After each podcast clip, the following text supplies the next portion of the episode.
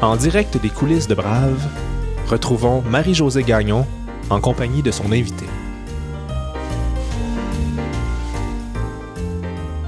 Nous sommes le 16 novembre 2020 et je reçois Pauline Marois, celle qui portera toujours le titre de la toute première première ministre du Québec. Elle vient tout juste de publier sa biographie et c'est une Pauline Marois affable, vulnérable, touchante, que je reçois dans une entrevue à distance comme l'exige la pandémie. Mais bonne écoute.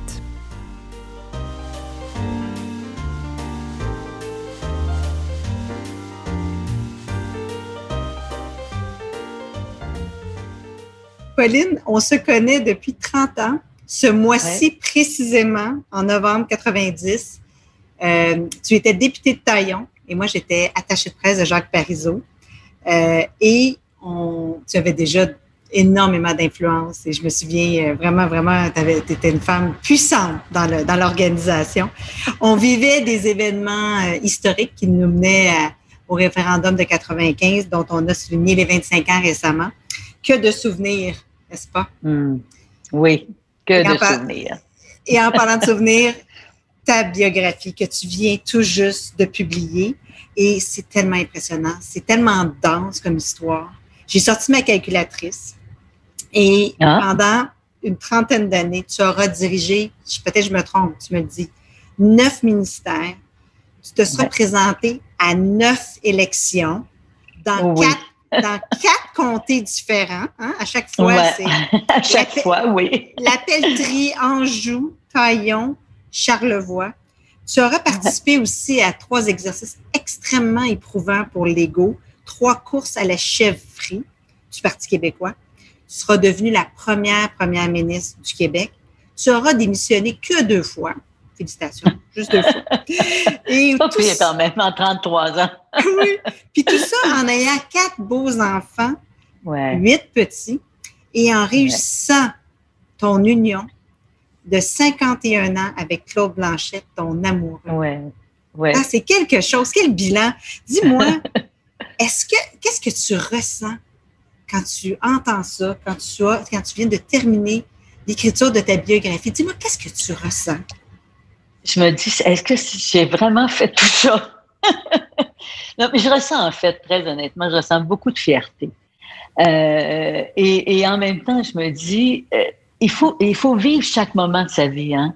Et, ce qui fait que j'ai pu passer au travers ces 33 ans, ces 33 ans de vie politique, ces 50 ans de vie euh, conjugale, ces 71 ans de vie, parce que j'ai 71 ans maintenant, euh, c'est de la fierté. Et puis, je, me rends compte que dans le fond, je lâche jamais.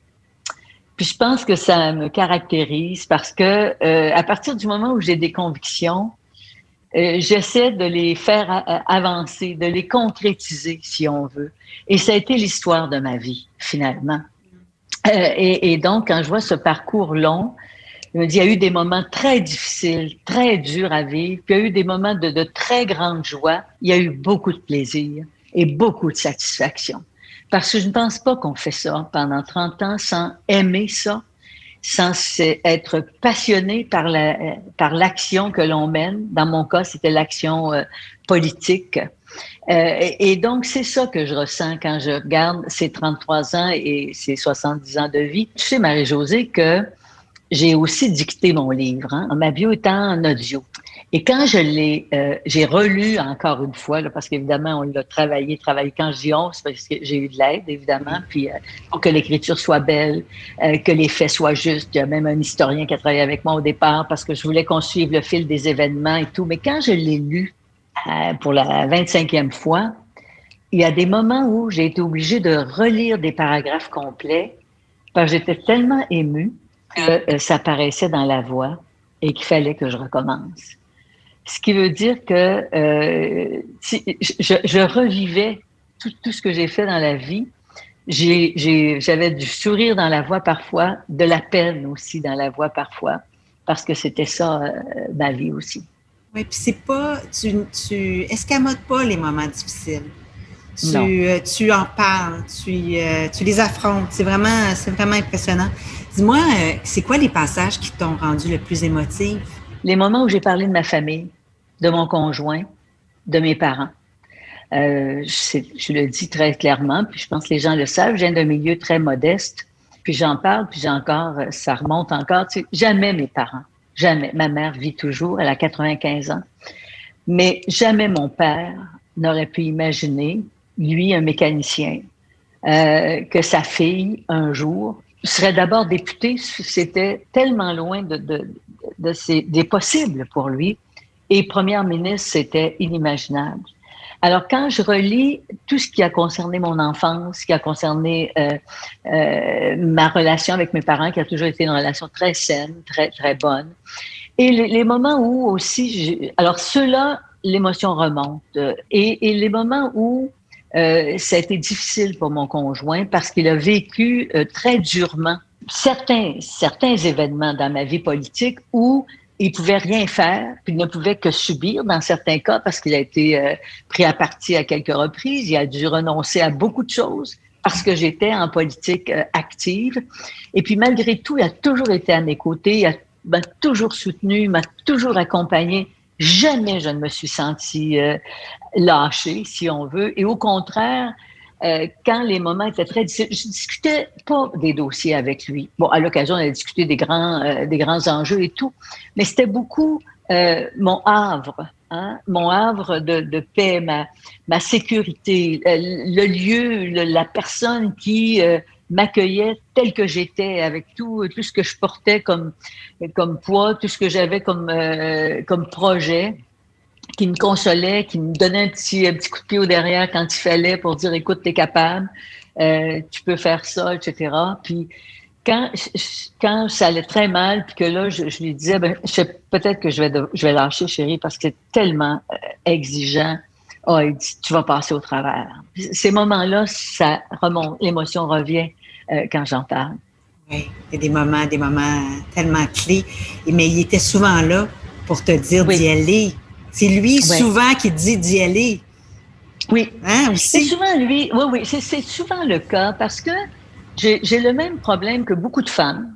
Puis j'en entends encore. J'ai discuté la semaine dernière encore avec des femmes euh, euh, députées. Et il y, a, un problème de confiance en nous. C'est très profond. Hein.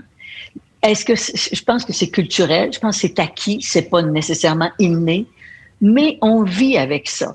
Et puis, toutes les femmes que je rencontre qui sont à des niveaux de, de à des euh, niveaux de responsabilité très importants, qui sont que j'invitais moi à se présenter en politique, qui sont en politique, ont toujours un doute quelque part. Est-ce qu'on est capable? Est-ce qu'on est à la bonne place? Est-ce qu'on n'usurpe pas euh, euh, cette fonction-là? Est-ce que euh, finalement, on a ce qu'il faut pour euh, assumer cette responsabilité-là? Et moi, il y a toujours eu ce doute-là. À chaque fois que j'ai changé de ministère, à chaque fois que j'ai eu un nouveau défi à relever, euh, entre autres quand je me suis présentée à, la course au leadership euh, au Parti québécois, et puis là, c'est là qu'il intervenait pour dire et là, il m'obligeait à faire une introspection, dans le fond. Il m'obligeait à dire, regarde ce que tu as comme formation. Regarde ce que tu as comme expérience. Regarde ce que tu as comme force, force psychologique, force physique, euh, force morale. Puis là, il me faisait des comparaisons. Il me, parlait de d'autres personnes politiques, des, hommes, évidemment, souvent. Et puis, il me disait, jamais je croirais que tu penses que tu n'es pas aussi capable que lui. Bon, là, je flattais mon ego un peu. il me choquait un peu. Il m'obligeait à me remettre les yeux dans les trous. Ça a l'air drôle de dire ça, là, mais il m'obligeait à me regarder avec un œil bienveillant. Oui. Ce que je faisais pas tout le temps. Oui, puis un œil confiant aussi.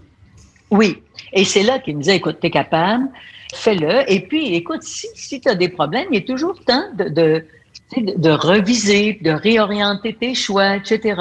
En particulier, la première fois que je me suis présentée dans une convention, euh, ça aussi c'est très dur, une convention où on affronte des collègues finalement ou des amis politiques, c'est pas des adversaires, c'est plus difficile que d'affronter des adversaires. Euh, il m'avait dit, écoute, euh, vous vous en allez, on pensait s'en aller dans l'opposition hein, en 81, ben moi du moins j'avais pas les mêmes informations sûrement que M. Lévesque et, et, et toute l'équipe. Moi je pensais que je m'en allais dans l'opposition. Alors il dit, tu vas pouvoir apprendre ton métier, tu vas pouvoir apprendre ce que c'est que de siéger à l'Assemblée nationale, même si je l'avais vu de très près ayant travaillé avec M. Parisou et Mme Payette. Puis il dit, euh, c'est un mandat de quatre ans. Alors, si jamais tu vois que tu es inconfortable et tout, ben, ce sera une expérience formidable. Tu auras servi les gens euh, de, de, ton comté et puis tu feras un choix différent. Autrement dit, il m'ouvrait toujours une porte euh, pour me dire, ben, il y a d'autres possibles si ça, ça va pas. Alors, et puis, évidemment, après ça, il vient un temps où c'est plus possible de se, de, de se dire ça. Donc là, il faut vraiment travailler sur, sur ce qu'on est, puis dire, euh, OK, on va relever le défi, puis on va affronter. C'est un bon conseiller aussi. On va revenir au tout début de ta vie. Oui. Tu, tu es né en 1949 et tu as vécu le plus clair de ta petite enfance à Saint-Étienne, près de Québec, en pleine campagne. D'ailleurs, c'est là que tu as rencontré Claude. Vous connaissez depuis, depuis que vous êtes tout, tout jeune. Et, euh, depuis, que j'avais à peu près 12 ans. tu as bien choisi. Euh, et, tes parents ont, eu une, ont pris une décision audacieuse. Ils t'ont envoyé dans un collège privé alors qu'ils n'avaient pas les moyens, vraiment. Ça, c'est une décision, sérieusement, c'est la décision qui a changé ta vie, n'est-ce pas? Complètement. Absolument. Tu as tellement raison. Euh, si je n'avais pas été là, c'est sûr que j'aurais suivi un chemin différent, c'est clair. Mais tu sais, mes parents, il y avait... Euh, euh D'abord, maman avait étudié à l'école normale de Beauceville. Bon. Euh, ma grand-mère était une femme qui mettait de l'avant beaucoup ses filles, ses filles et, ses gars, mais elle, appuyait beaucoup ses filles, puis elle les encourageait à, à faire des choses dans la vie qu'elle souhaitait faire. Maman voulait enseigner. Elle venait d'un milieu euh, de cultivateur, comme on dit, hein, euh, d'agriculteur. Et il n'y avait pas d'école normale très près. Alors, ils avaient envoyé Marie-Paul, ma mère, à l'école euh, de Beauceville, à l'école normale, dirigée par les religieuses de Jésus-Marie. Bon, ça, c'est une chose. Deuxièmement, mon père a toujours regretté, toute sa vie, de ne pas avoir été à l'école longtemps. Il savait jamais s'il avait, il se souvenait pas s'il avait une troisième ou une cinquième année. Il écrivait, c'est toujours un peu pénible pour lui d'écrire, il savait qu'il faisait des fautes et tout, mais il lisait tout ce qui lui tombait sous la main, les journaux, les revues, n'importe quoi, il lisait tout le temps. Ben, tout le temps, le temps qu'il avait pour le, pour faire. Et pour lui, il y a une chose qui, je pense qu'il s'était dite de, de, dès moment où euh, maman et lui ont décidé d'avoir des enfants, on va leur donner le plus bel héritage ils vont aller à l'école le plus longtemps qu'ils voudront y aller. Alors, et, ça a été, pour eux, là, comme ils disaient, on le disait à l'époque, ils s'arrachaient le cœur pour euh, gagner la vie, puis pour s'assurer qu'on allait étudier, puis qu'ils allaient, ils allaient pouvoir nous aider à le faire. Comme ma mère, elle, avait déjà été pensionnaire, alors, donc, l'éducation, ça, c'est la première, première chose, là. On n'y échappait pas. D'ailleurs, les cinq enfants que nous sommes sommes tous allés à l'université. Il faut le faire quand même, hein, avec un petit revenu, puis maman qui faisait des ménages, parce qu'elle a arrêté d'enseigner. Quand tu te maries euh, à l'époque, tu arrêtes d'enseigner. Bon. Alors donc, euh, l'éducation, l'éducation, l'éducation. Donc, ma mère, elle, elle voulait que j'aille pensionnaire, parce qu'elle disait, être pensionnaire, ça forme ça donne de la discipline, ça organise. Hein? Tu es obligé de te tenir ta petite chambrette correcte, tu es obligé de, de, de, tu viens en groupe, etc. Elle-même l'avait été. Alors, puis tous les autres sont allés après moi, là, hein? on est tous allés pensionnaires. Certains moins longtemps que moi, mais moi, je suis allée deux ans, mais les plus jeunes sont allés seulement un an.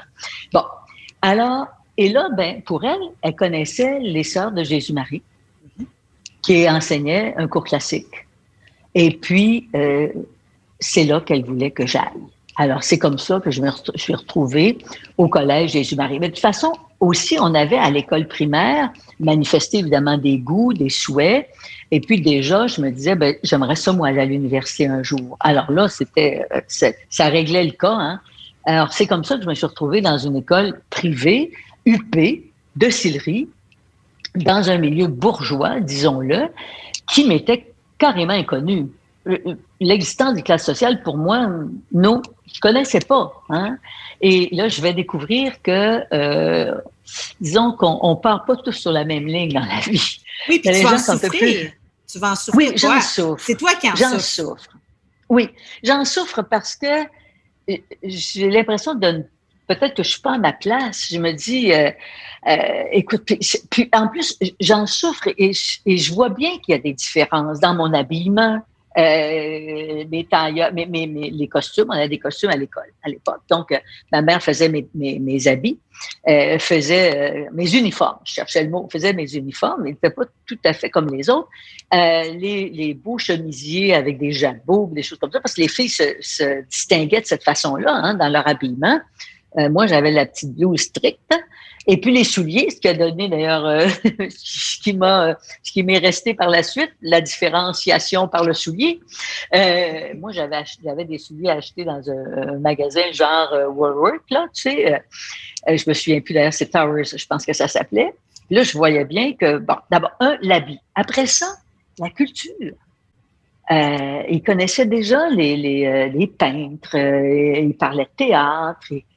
Non, moi, c'était un univers que je ne connaissais pas. Et les religieuses me faisaient un peu sentir, même si je, je, leur, dis merci, merci pour m'avoir amené là où ils m'ont amené, pour m'avoir euh, donné, euh, donné des outils pour pouvoir euh, grandir, pour pouvoir euh, me réaliser et aller là où je suis allée mais il nous le faisait sentir. Il posait des questions à mes, mes, mes amis ou aux filles de ma classe. Vous, votre père médecin, vous, votre... il faisait référence aux professions des parents. Bon, évidemment, il parlait pas de mon père mécanicien. Alors, euh, déjà là, mais ça, évidemment, ça, ça m'a stimulé dans un sens parce que ça m'a donné le goût de me, me battre sur un autre front en me disant si je peux pas me battre sur ce front-là pour être votre égal, hein, puis avoir euh, avoir la même possibilité dans la vie, ben je vais le faire autrement. Alors là, c'est là que je me suis engagée dans les activités parascolaires. Je suis devenue présidente de classe. J'avais des notes correctes. Il y a un moment où j'ai eu des notes moins bonnes un peu, je me suis rattrapée euh, par ailleurs. Euh, parce que je faisais justement trop d'activités parascolaires et puis euh, je m'occupais de 56 choses sauf d'étudier, euh, bon, etc. Donc, il y a eu un petit creux dans ma, ma formation à ce moment-là. C'était genre méthode, euh, c'est ça, méthode versif, où là, c'était un petit peu plus difficile. Puis après ça, ça s'est retapé rendu au collège. Mais donc, oui, je vais être confrontée aux classes sociales. Aller chez des amis oups, les maisons, la maison que j'habitais versus la maison qu'ils habitaient, c'était un univers de différence, des beaux meubles. Ben, c'était pas laid chez moi, mais c'était très modeste. Euh, on, on, avait, à un moment donné, quand on était plus petit, on couchait tous dans le salon parce qu'on n'avait pas, on louait le deuxième étage pour pouvoir payer la maison. C'est correct, on était petit, on était organisé, on trouvait ça normal. Alors, pour moi, je n'avais jamais vécu ça parce que c'était la normalité là où j'étais. J'étais heureuse, j'étais bien. Puis mes parents nous aimaient, puis prenaient soin de nous, pour manquer jamais de rien. Et là, j'ai découvert autre chose. Et ça a été, brutal et ça m'a fait très mal à un certain, moment. Puis après ça, je me suis dit non. L'important, c'est finalement euh, d'être capable d'être bien dans ta peau, d'être capable d'apprendre. Ça s'apprend, hein? acquérir des connaissances, acquérir des compétences, de telle sorte que euh, tu puisses dans la vie faire euh, des choses comme elles, auxquelles elles aspiraient de façon très naturelle parce que ça fait partie de leur univers, mais moi, ça faisait pas partie du mien. Alors, ça a été dur un temps. Après ça, ça a été un élément de stimulation. Honnêtement, c'était ça. Mais c'est aussi quelque chose qui a guidé ta vie, j'ai l'impression. L'égalité des chances et tout ça, la différence, les gens, les, les classes sociales, ça t'a. Puis, mais tu dis dans ton livre, il fallait que je brille pour prouver que j'avais droit à une place dans ce monde. Et je pense que ça t'a habité tout le temps. Il a toujours fallu que tu brilles après. Oui, c'est vrai. Il fallait, c'est comme si j'avais besoin de prouver tout le temps. Probablement que ça vient de là, de fait. Euh, et, et, dans tout ce que j'ai entrepris par la suite, ben, je voulais être la meilleure. Le syndrome de la première de classe, je pense qu'on l'a, on l'a beaucoup les femmes. Euh, mais je, je voulais euh, réussir. Je voulais que ce que je fasse soit le, plus parfait possible. Et, et, et, donc oui, ça m'amenait à me dépasser, à, à, me, me, stimuler aussi, puis à euh, essayer de faire toujours mieux, d'avancer. Mais là où tu as totalement raison, il y avait d'abord chez mes parents, euh, mon père était euh, très engagé dans sa communauté. Hein. Il aidait beaucoup les gens autour de lui. Maman gardait les enfants de ses sœurs, de ses cousines, de voisins quand ils étaient mal pris. J'ai deux cousines qui sont restées à la maison pendant leurs études parce qu'ils demeuraient dans un, rang où il n'y avait pas d'autobus scolaire à l'époque, ils ne pouvaient pas aller à l'école secondaire. Ils étaient venus chez moi. Maman les avait gardés. Déjà, on était on n'était pas riche, une petite ma maison était correcte, mais il n'y a pas euh, cinq chambres à coucher, là, on s'arrangeait. Alors, mes parents étaient très généreux. Là, je, je constate cette, cette réalité que sont les inégalités sociales et c'est un, choix qui vient de là, c'est certain. Je vais aller en service social, qui habituellement euh, est une profession qui vient aider les gens les plus mal pris, euh, les plus en besoin, etc. Et c'est une des motivations profondes de mon engagement politique, l'égalité des chances. Et ça va le rester tout le temps, ça l'est encore. Je, je, je, suis toujours émue quand je vois des enfants euh, qui n'ont pas la même chance les uns que les autres euh, à cause du milieu d'où ils viennent, à cause de la couleur de leur peau, à cause de, à, cause d'accidents de parcours de leurs parents, etc. Je trouve ça tellement profondément injuste. Alors toute ma vie, mon engagement, ça va être celui-là. C'est vrai pour l'égalité entre les hommes et les femmes, c'est vrai entre entre les, les, groupes, entre les citoyens, c'est vrai entre les enfants, entre les familles, la lutte contre la pauvreté. Euh, c'était viscéral chez moi. Et donc, c'est un mélange de valeurs que m'ont transmises mes parents, puis ce que j'ai vécu adolescente, qui a, créé un choc chez moi, mais un choc finalement très salutaire. On vient tous de quelque part et ce lieu influence toute notre vie. Et malgré les apparences, Pauline Marois n'y échappe pas. Tu as étudié, donc, on, tu le dit, en travail social à l'université. Tu as occupé des postes de gestionnaire très impressionnants, très jeune. Puis à un moment donné, tu es allé chercher un MBA ou HEC. Et, euh, et là, tu continues ta carrière. Tu as ta première fille, Catherine. Et le Parti québécois gagne l'élection et en 1976, était attiré vers ça tu vas écrire à Pierre Marois, tu lui demandes un, poste, tu veux t'engager en politique, tu sens l'appel, mais il n'y a pas de poste pour toi à ce moment-là. Mais par un concours de circonstances, éventuellement, tu te retrouves attaché de presse de Jacques Parizeau, comme moi. oui, comme toi. mais tu avais plus de talent que moi pour être attaché de presse. Oui, mais une autre époque, une autre époque aussi. Hein? Je me, M. Parizeau avait évolué un petit peu. oui, oui, oui. oui, tout à fait.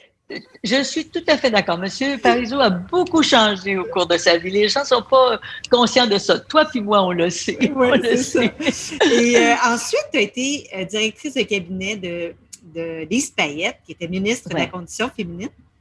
Et en 1981, tu, tu te fais euh, approcher pour te présenter comme députée de la pelleterie. Il y a quelqu'un qui t'appelle pour te convaincre. Raconte. C'est René Lévesque qui m'a appelé. Comment ne pas accepter après ça? Alors, simplement, je suis au cabinet de Mme Payette, je suis enceinte. Euh, Madame Payette ne revient pas. Euh, l'élection s'annonce pour le printemps. Et moi, je me dis, oh, je vais aller promener mon carrosse. Deuxième, le deuxième euh, bébé. deuxième, bébé. J'avais Catherine et là, ça va être Félix qui arrive.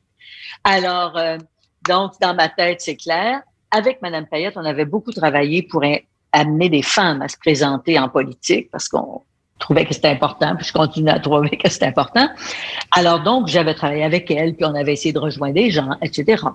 Puis à un moment donné, euh, un de mes amis qui était responsable de l'organisation, enfin, il avait une grosse responsabilité dans l'organisation de la région de Québec, il me dit, il vient me voir, et il me dit, écoute, pourquoi tu te présenterais pas?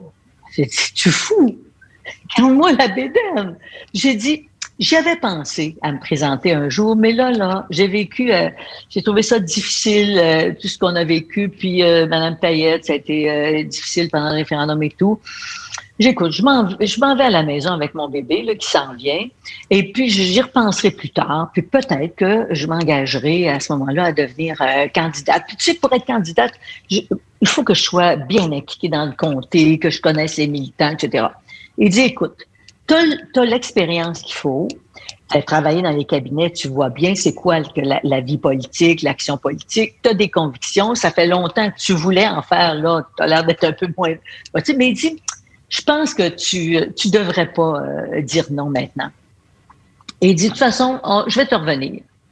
Et là, j'ai un téléphone de René Lévesque. Euh, oui, et il dit, euh, hum, Madame Marois, c'est Monsieur Lévesque qui veut vous parler. C'était son adjoint, je ne sais pas qui là qui m'a appelé. Elle dit, euh, écoutez, Madame Marois, euh, il m'avait, il m'avait vu euh, dans les l'antichambre, parce qu'on on était souvent dans l'antichambre avec nos ministres, hein, dont avec Mme Payette, puis avant ça avec M. Parizeau. Et j'avais eu une rencontre avec lui, enfin un échange avec lui, alors que euh, Mme, j'étais directrice de cabinet Mme Payette, elle était absente, elle était à l'étranger. M. l'évêque devait rencontrer quelqu'un qui représentait des groupes de femmes. Et euh, il voulait avoir une note pour euh, savoir comment aborder les questions euh, qu'elle lui présenterait. C'était assez tendu à l'époque, disons que ça se passait pas nécessairement très bien avec notre gouvernement et certains groupes de femmes. Alors donc, il dit, son bureau m'avait dit, préparez une note pour, prépare une note pour. J'avais préparé une note assez serrée, ramassée. Comme il m'a dit ou on m'a dit là, c'était une très bonne note parce que moi, des, dix pages là, euh, qui euh, partent dans toutes les directions, ça va pas. J'aime ça, des notes euh, précises, synthèses, etc. Je pense que ça l'avait impressionné. Peut-être qu'il était resté avec une, une, connaissance de ça, une mémoire de cela. En tout cas, il m'avait invité, il dit, écoutez, vous, avez, vous êtes capable, vous avez ce qu'il faut, vous connaissez bien la, la, fonction, vous connaissez bien le parti, vous êtes... bon, Bon, OK, oui, merci, M. l'évêque, je vais y penser. Là, j'avoue que ça a été comme euh, d'accord. Alors, euh, c'était ce qui a fait, honnêtement, ce qui m'a amené à dire oui, je vais me présenter, mais je vais aller à. Tu dis, j'ai choisi de ne pas dire non. C'est comme si tu étais rentré de reculons un peu. Il faut dire que tu étais enceinte ben de huit mois, tu as fait une campagne en plein hiver à Québec, puis finalement, tu as gagné. Puis tu dis, oui. ma vie a pris un grand virage le 30 avril 1981.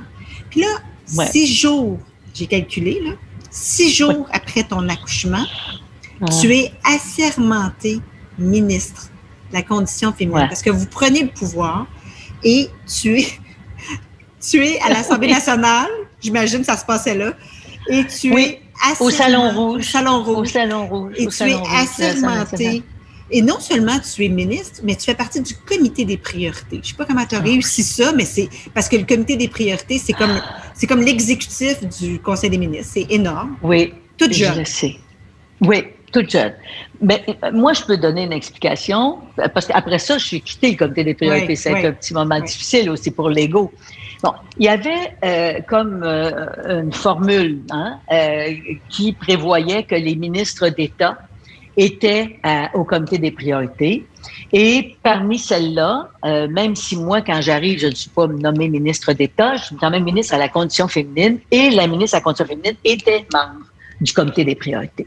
Alors, c'est comme ça que je vais me retrouver membre du comité des priorités. Elle avait 30 ans, là, tu sais, euh, en fait, 31 ans. On est en 81, il faut toujours que le calcule. en fait, j'avais 32 ans. Euh, je, me, je pensais que je m'en allais, un, quand je me présente, je pensais que je m'en allais dans l'opposition, apprendre vraiment ce que c'était que d'être député, puis euh, etc. Alors, non seulement je suis pas dans l'opposition, non seulement je ne suis pas, je suis, je suis député, mais je suis en plus ministre et je suis membre du comité des priorités.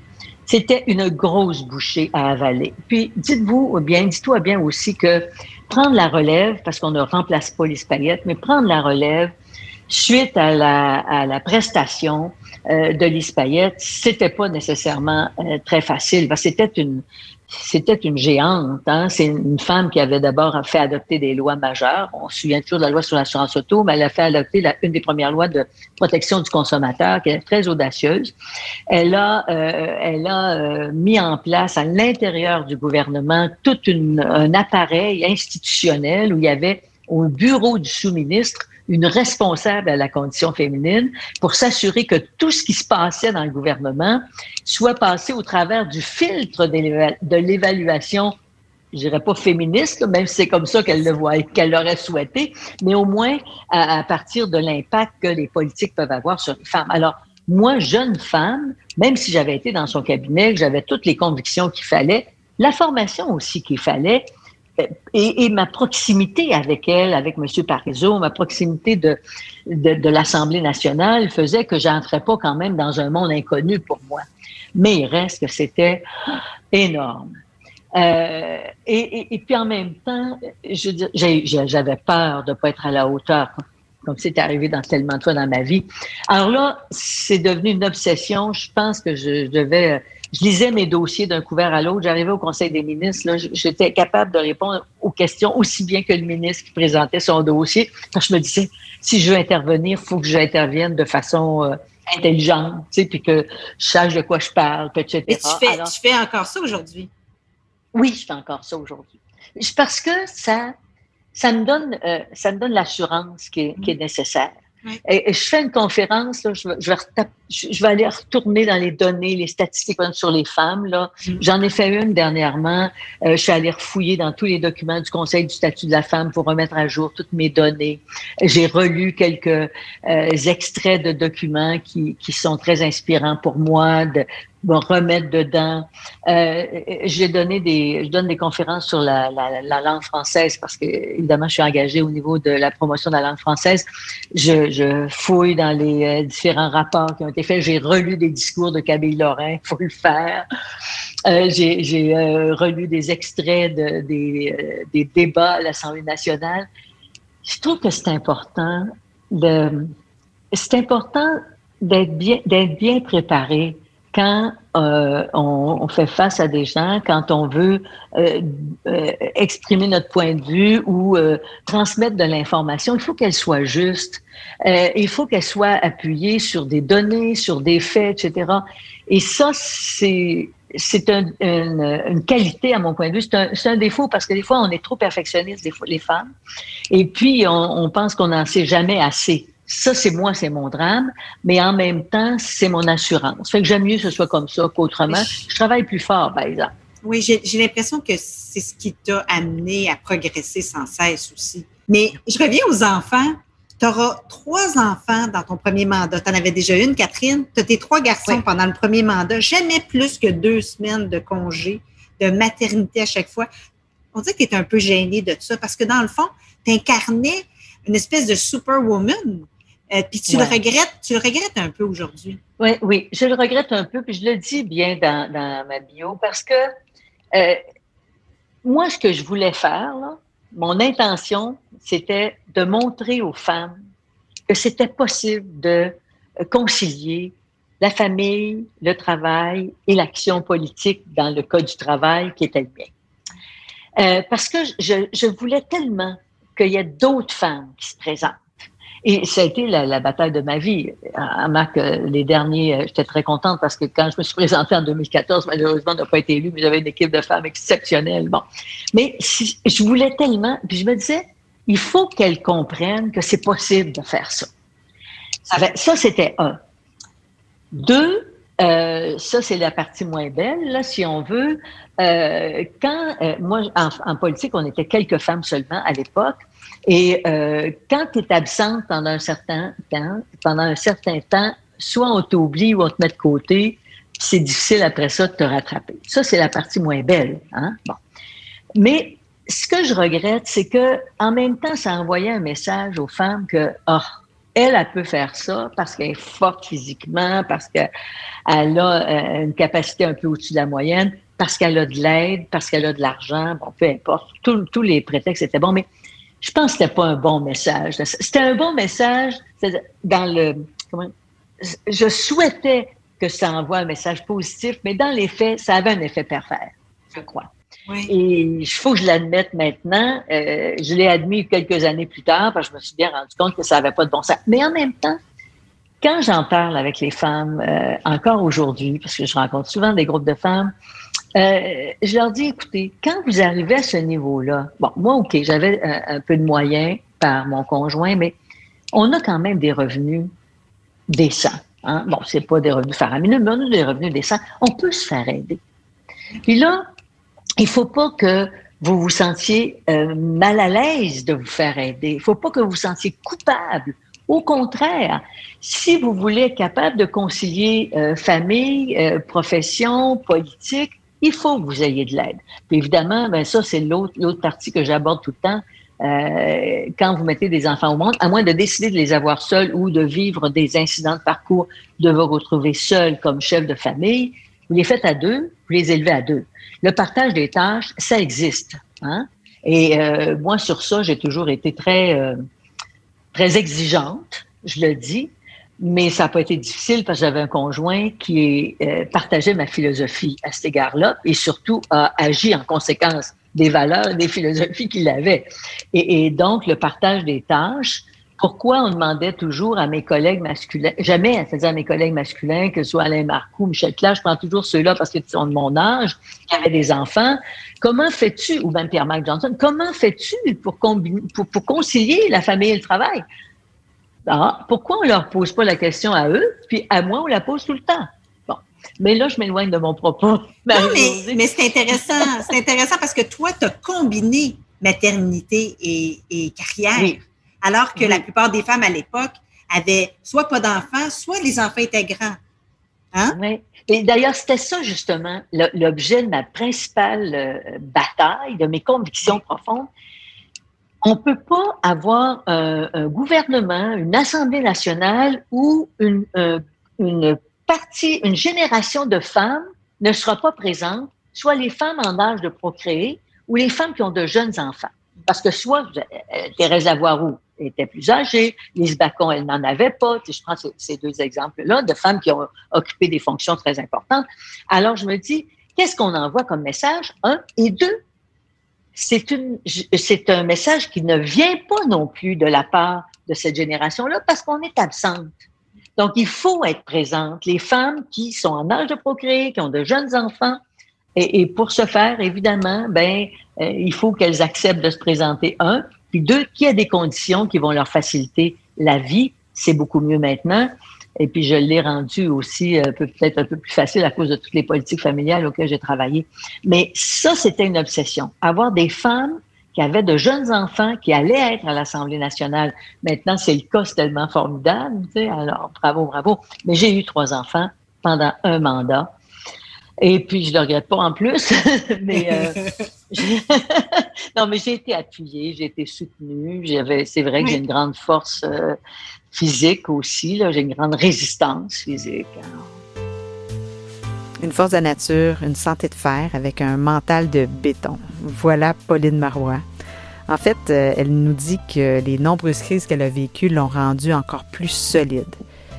Alors, on en a parlé, on a parlé de surtout celle de 2009. À l'époque, elle est chef de l'opposition et plusieurs de ses députés vont faire défection. J'ai voulu savoir en quoi cette crise extrêmement douloureuse pour elle l'avait façonnée. Écoutons-la.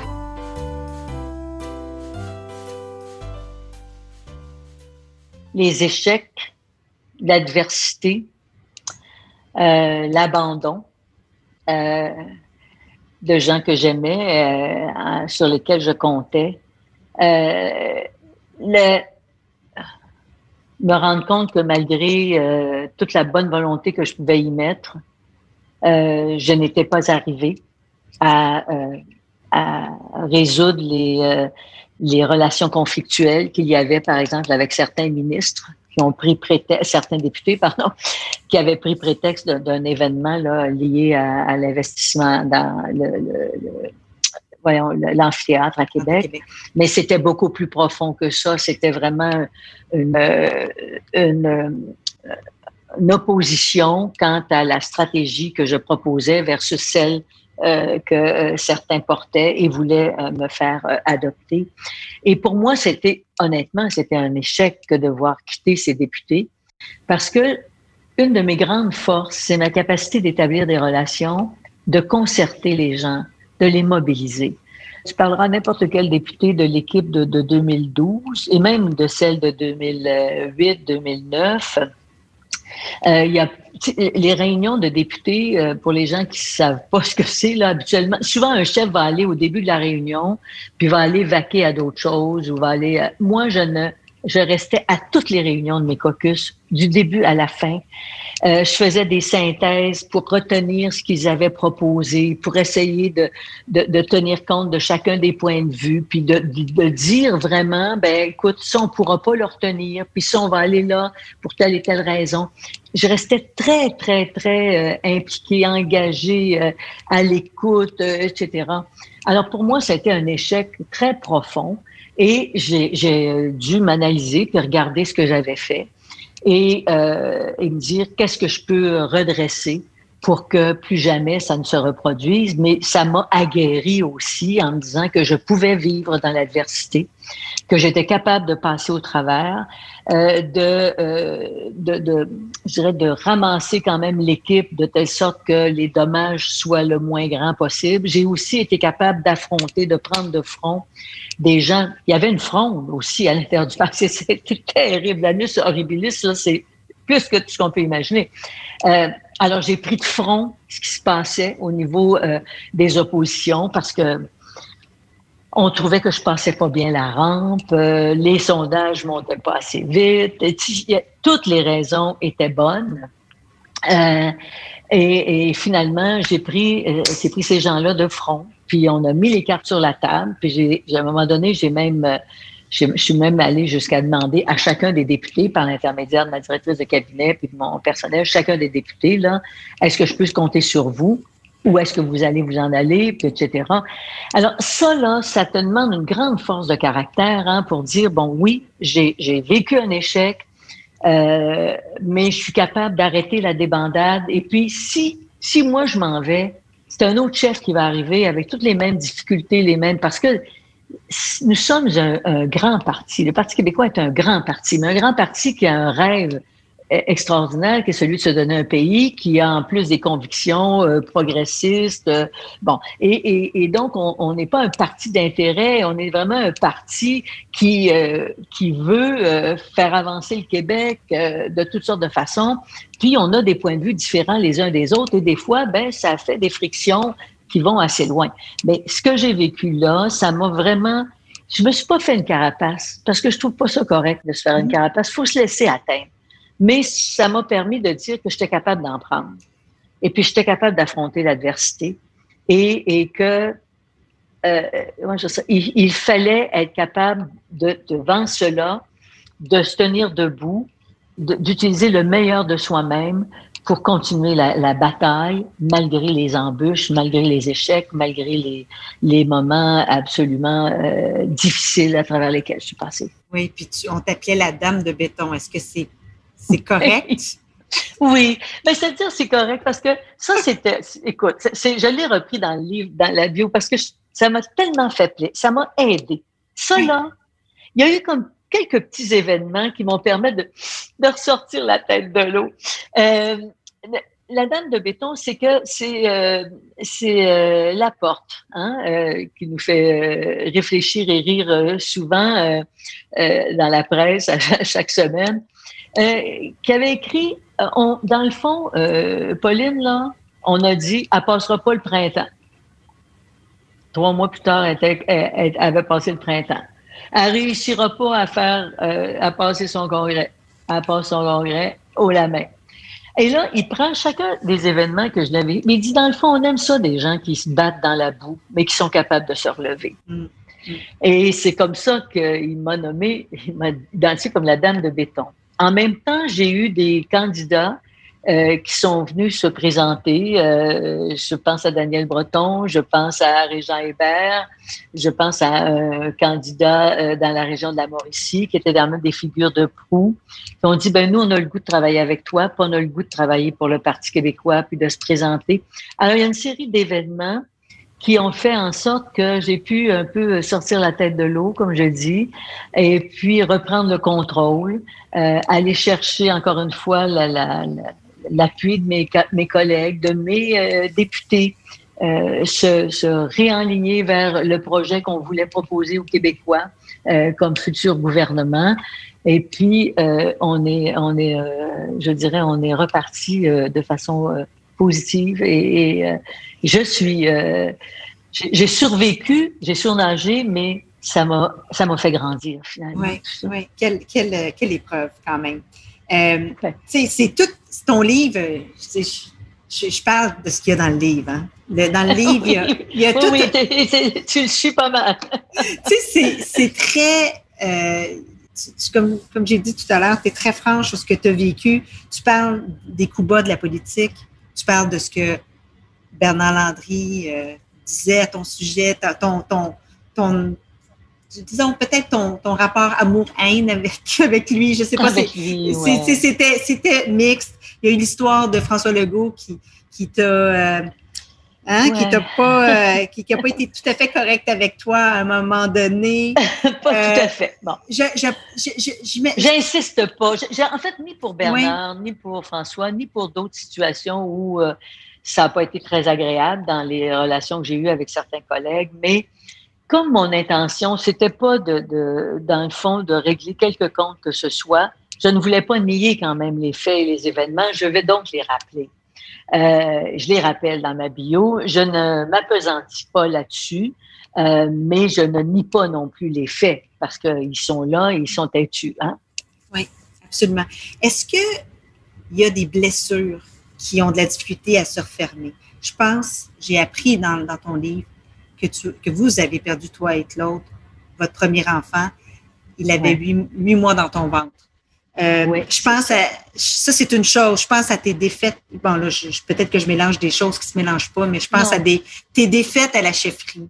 Je pense au référendum de 95, c'est vraiment touchant ce que tu dis là-dessus. Je pense à l'attentat du Métropolis, à ta défaite aux élections de 2012 comme première ministre. Puis je me dis, y a-t-il des blessures qui sont plus grandes que d'autres, que tu as plus de difficultés à, refermer? Euh, oui, je dirais la, la, défaite électorale a été euh, est plus dure à refermer comme blessure parce que j'avais mis tellement d'espoir, j'avais tellement de projets, j'avais surtout une équipe exceptionnelle. Et euh, ça, ça, ça a pris beaucoup de temps. Elle est encore là. Elle est encore là, ma peine. Et, et, bon, euh, mon premier enfant perdu, la, la chance que j'ai eue, c'est de ne pas avoir d'enfant déjà. Je ne savais pas ce que c'était. Et ah euh, mon médecin m'avait rassuré, m'avait dit tu vas pouvoir redevenir enceinte, il n'y a pas de problème, on ne comprend pas ce qui s'est passé, les morts intra-utérins, il n'y a pas de raison.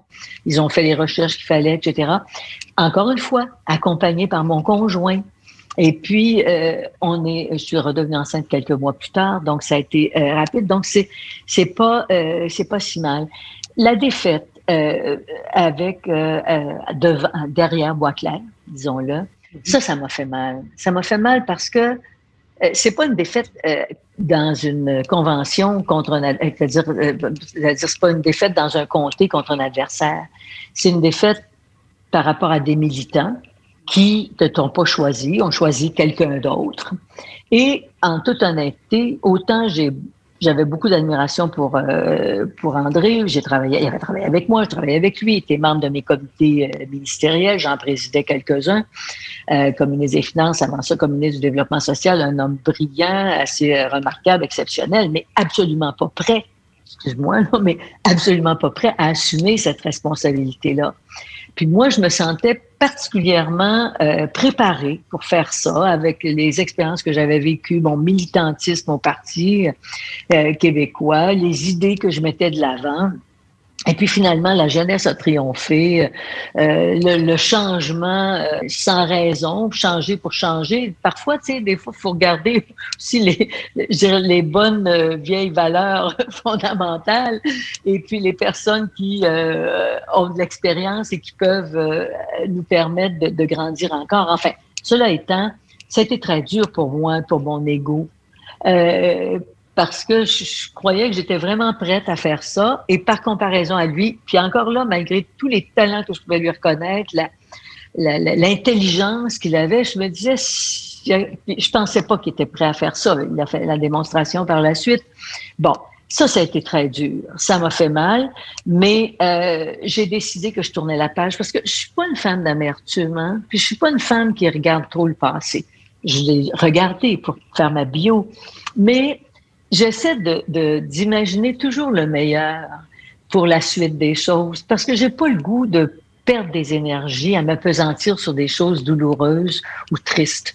J'ai le goût d'aller vers, vers l'avenir avec euh, confiance, avec en sachant qu'il y a plein de choses encore à faire dans la vie, que euh, on peut être utile, à aider, euh, se réaliser, à, être heureux finalement. Alors j'essaie de pas trop m'apesantir sur ça, mais ça a été des moments plus difficiles à vivre. et, et bien sûr, le départ de mes députés, ça m'a fait mal. Ça, ça m'a fait très mal parce que je, encore là, c'était comme un échec parce que j'avais pas réussi à à établir le, dialogue, le, lien que j'aurais dû euh, pouvoir préserver, bon, pour toutes sortes de, raisons que j'explique en partie et, pas aussi. En 30 ans et plus de politique, tu as, réalisé beaucoup, beaucoup de progrès. Tu as fait faire au Québec beaucoup de progrès. Je pense évidemment aux garderies à 5 à la déconfessionnalisation des commissions scolaires. Puis comme tout de suite, quand tu es arrivé comme première ministre, l'intégrité des, la loi sur l'intégrité des contrats publics, sur le financement des partis politiques, puis la tenue d'élections à, date fixe. C'est toi, ça. Oui, oui, oui, oui. Laquelle, laquelle, et peut-être je ne l'ai pas nommée, laquelle te rend le plus fier?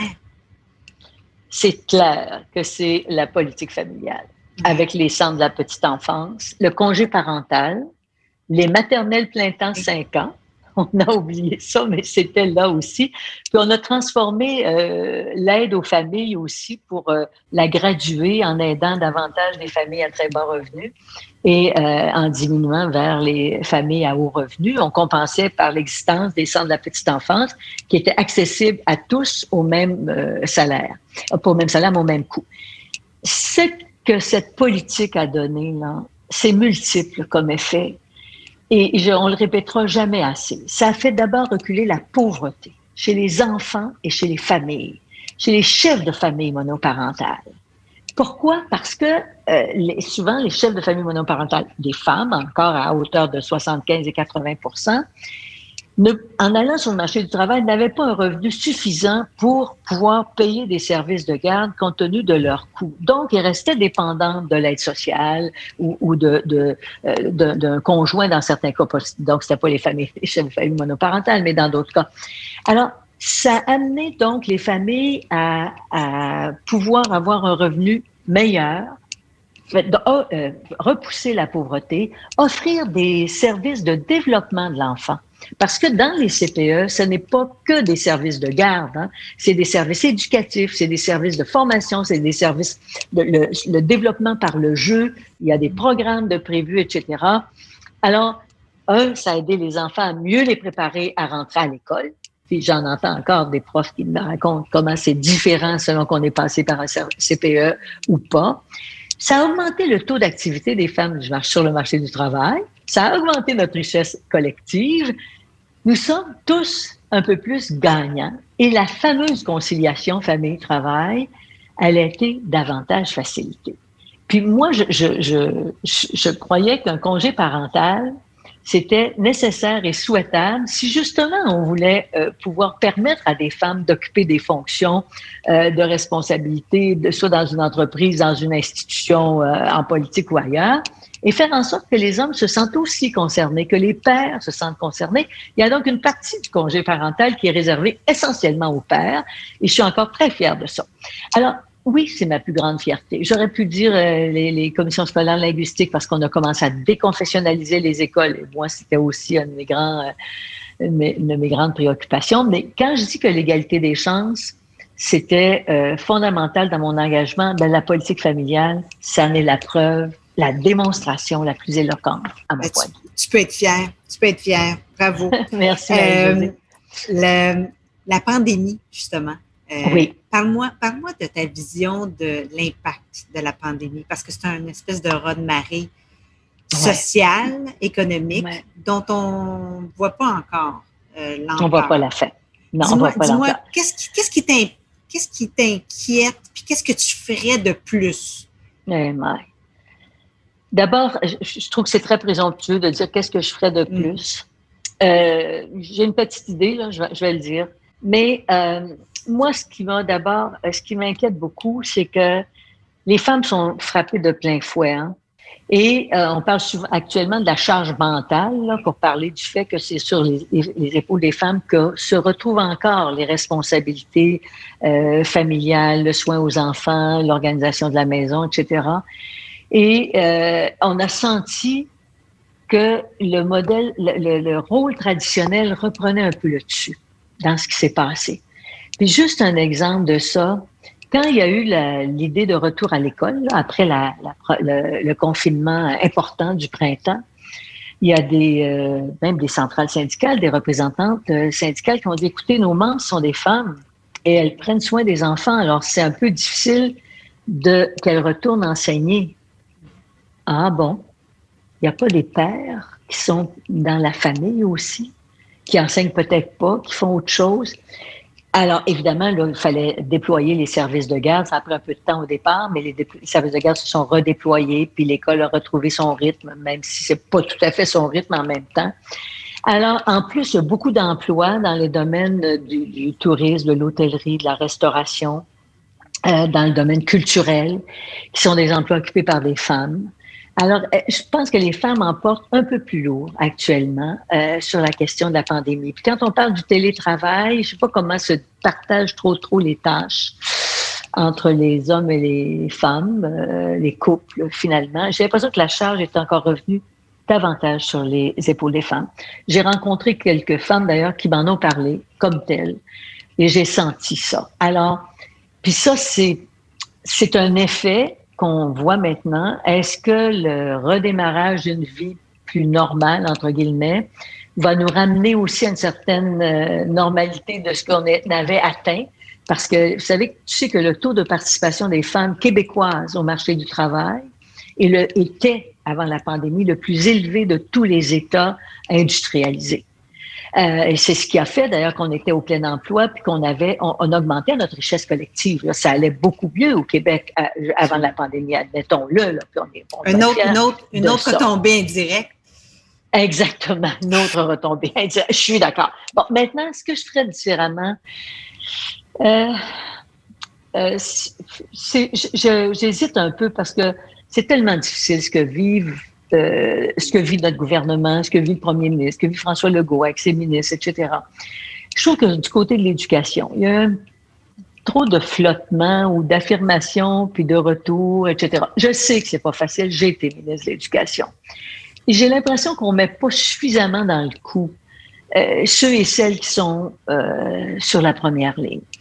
Ça m'agace. Je me dis, quand j'ai fait la réforme de l'éducation, je suis pas parfaite, là, j'ai fait plein, de choses qui étaient euh, qui étaient pas euh, pas l'idéal, mais quand j'ai quand euh, j'étais ministre de l'Éducation, j'ai proposé une réforme majeure. Bon, il y a eu les commissions scolaires linguistiques, mais il y a eu toute la revision de ce qu'on enseigne à nos enfants au primaire et au secondaire, formation professionnelle, formation des adultes j'avais fait une table de pilotage, c'est-à-dire j'avais les enseignants, représentants des syndicats, représentants des professionnels, des directions d'école, des parents à ce moment-là, les commissions scolaires, euh, même des gens des municipalités. J'avais une table qui me permettait d'avoir euh, euh, des réactions, pour savoir comment ça se passait sur le terrain, qu'est-ce qu'on devait corriger.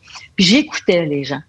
J'ai l'impression que ça manque un peu actuellement. Je comprends que c'est pas facile, puis en plus il y a des décisions euh, qui sont difficiles à expliquer parce qu'on est dans l'inconnu dans bien des cas, on, on prend, on, espère avoir pris la bonne décision, puis on se rend compte, regarde, le, le fait qu'on ouvre trop rapidement certaines activités, ça a ramené la, croissance euh, des cas. Et puis là, ben, on essaie de les contenir, puis encore une fois, d'au moins euh, geler la courbe, puis euh, la contrer. Alors, mais je trouve que du côté de l'éducation, s'il y a eu du flottement, il y a eu de l'indécision, il y a eu des affirmations, des avancées, des reculs. Puis moi, je connais bien le ministère. Évidemment, ça fait très longtemps. donc, je devrais peut-être pas dire ça, mais c'est un très lourd bateau, mais en même temps, c'est un bateau, quand tu, tu dis c'est là qu'on s'en va, là, j'ai besoin de vous autres, puis vous allez vous asseoir avec moi, on va pousser dans la même direction, puis tu as les, associations de, des directions d'école, puis de professeurs, d'enseignants, puis les syndicats. Généralement, ça rue un peu dans le brancard, mais ça prend le virage. En tout cas, c'est ce qui, euh, m'atteint le plus à ce moment-ci et que je pense qu'on pourrait un peu euh, améliorer. Je le dis sous toute réserve parce que Je sais ce que c'est pas facile, ce que les gens, euh, ce que les gens vivent, ce que les décideurs vivent actuellement, puis ils veulent en même temps prendre soin, puis s'assurer que le bien commun est préservé et protégé. Euh, il y a au moins de l'aide qui est apportée directement aux citoyens. Ça, c'était important. Bon, le fédéral a, joué beaucoup dans ça, mais c'est notre argent, c'est normal que ça revienne. Et puis, euh, euh, l'aide aux entreprises, je pense qu'il ne faut pas laisser tomber personne. On est capable d'en prendre encore un peu de déficit. C'est sûr qu'il va falloir se rattraper, mais à un moment donné, quand il y a des urgences, il faut prendre ces décisions-là. Elles sont importantes. On va conclure notre entrevue. Oui. C'est très généreuse entrevue de ta part. Merci beaucoup, Pauline. Avec le questionnaire Brave. Alors, j'ai ah oui, oui, c'est vrai, là. six questions pour toi. Oui. Que fais-tu chaque jour pour te donner du courage? Ah, qu'est-ce que je fais chaque jour? D'abord, chaque jour, j'ai un plan sur ce que je vais faire. Et puis, euh, quand j'étais en politique, là, je me disais, bon, je vais travailler pour les Québécois. C'est ça que je me disais. Et puis maintenant, ben là, je dis, bon, là, il y a telle activité, ça me tente un peu moins, mais une fois qu'elle va être finie, ah, je vais me sentir comme presque en vacances. Alors, je, je, j'ai un plan. Puis, euh, je sais ce que je veux faire dans la journée. Puis, mon objectif, c'est de réaliser tout ce que je veux faire dans la journée en acceptant aussi les imprévus. Il faut que je me réajuste. C'est quoi être brave pour toi? Être brave, c'est être intègre et d'affronter la réalité sans la nier, puis être capable d'avoir le courage de ses opinions, puis euh, de euh, d'affronter les difficultés telles qu'elles se présentent sans se mettre la tête dans le sable. C'est ça pour moi le courage. Et qu'est-ce que tu, te dis à toi-même pour t'encourager? Pour m'encourager, je me dis, euh, qu'est-ce que je peux faire de plus qui va améliorer ma vie, la vie des gens qui m'entourent? C'est comme ça que je m'encourage parce que je me dis, oh, je vais faire de la, cuisine qui va être euh, bonne, ça va être agréable pour les gens que je vais recevoir. Là, j'en reçois plus, mais au moins, mon conjoint et moi, on bouffe bien. Euh, mais tu sais, c'est des petites choses, mais c'est vraiment d'essayer de, de, faire en sorte que les gens autour de moi soient plus heureux. C'est comme ça. Oui. Et à quel moment de ta vie n'as-tu pas été brave? Oh, quand j'ai pas été capable de dire à des gens qu'ils euh, n'étaient pas faits pour telle chose, euh, euh, c'est difficile pour moi, mais je l'ai, je l'ai fait de mieux en mieux, de plus en plus souvent, mais ça a été euh, pour moi un dur apprentissage parce que je, je manquais de courage. Voilà, mais je l'ai développé. Quelle personne incarne mieux le courage pour toi? Euh, j'ai pensé à plein de gens, mais celui qui me vient, euh, c'est Mandela. Le courage, euh, la détermination, la patience, la résilience. Je vais dire autre chose. Mon conjoint. Parce que j'ai en effet subir des vertes et des pommures il a été atteint dans sa réputation. C'est un homme qui a, beaucoup de, volonté, de détermination. C'est un homme qui, euh, est un développeur né. C'est fondamental pour lui. Il a dû renoncer à plein de choses. Puis il s'est jamais découragé. Il s'est jamais découragé. Et il a toujours relevé la tête. Et puis, euh, il a continué d'être euh, à mes côtés un soutien, un appui, puis il a continué à aider la famille, mes enfants, nos enfants, les amis, euh, les parents, etc. Je trouve que c'est un homme très courageux. Et qu'as-tu envie de dire aux jeunes pour les encourager? Un, faites-vous confiance. Vous avez plein de talents. Vous avez, vous avez des défis énormes à relever, mais vous êtes équipés pour le faire. Faites-vous confiance. Je pense aux jeunes filles en particulier. Faites-vous confiance. Vous avez du talent.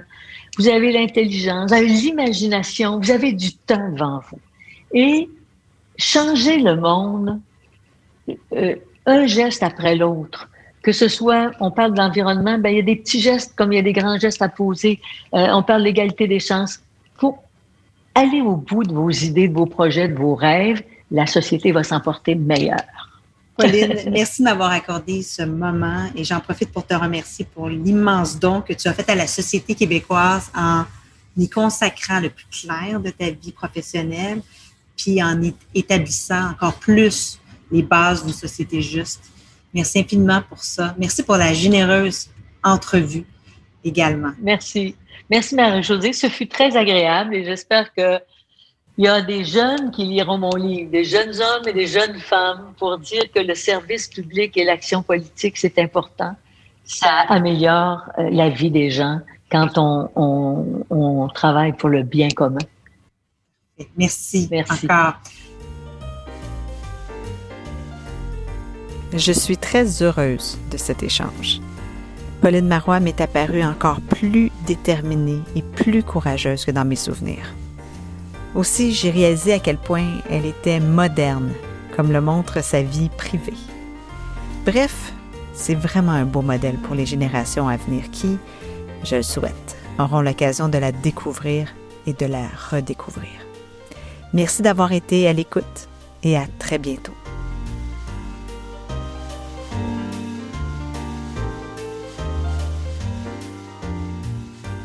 Brave, la série d'entretiens avec des femmes qui ont du cran, est une idée originale de Marie-Josée Gagnon. Osez nous rejoindre sur notre site web à braveinspiration.com, de même que sur les médias sociaux. Si vous avez aimé ce balado, osez vous y abonner et osez le partager. Merci de nous écouter.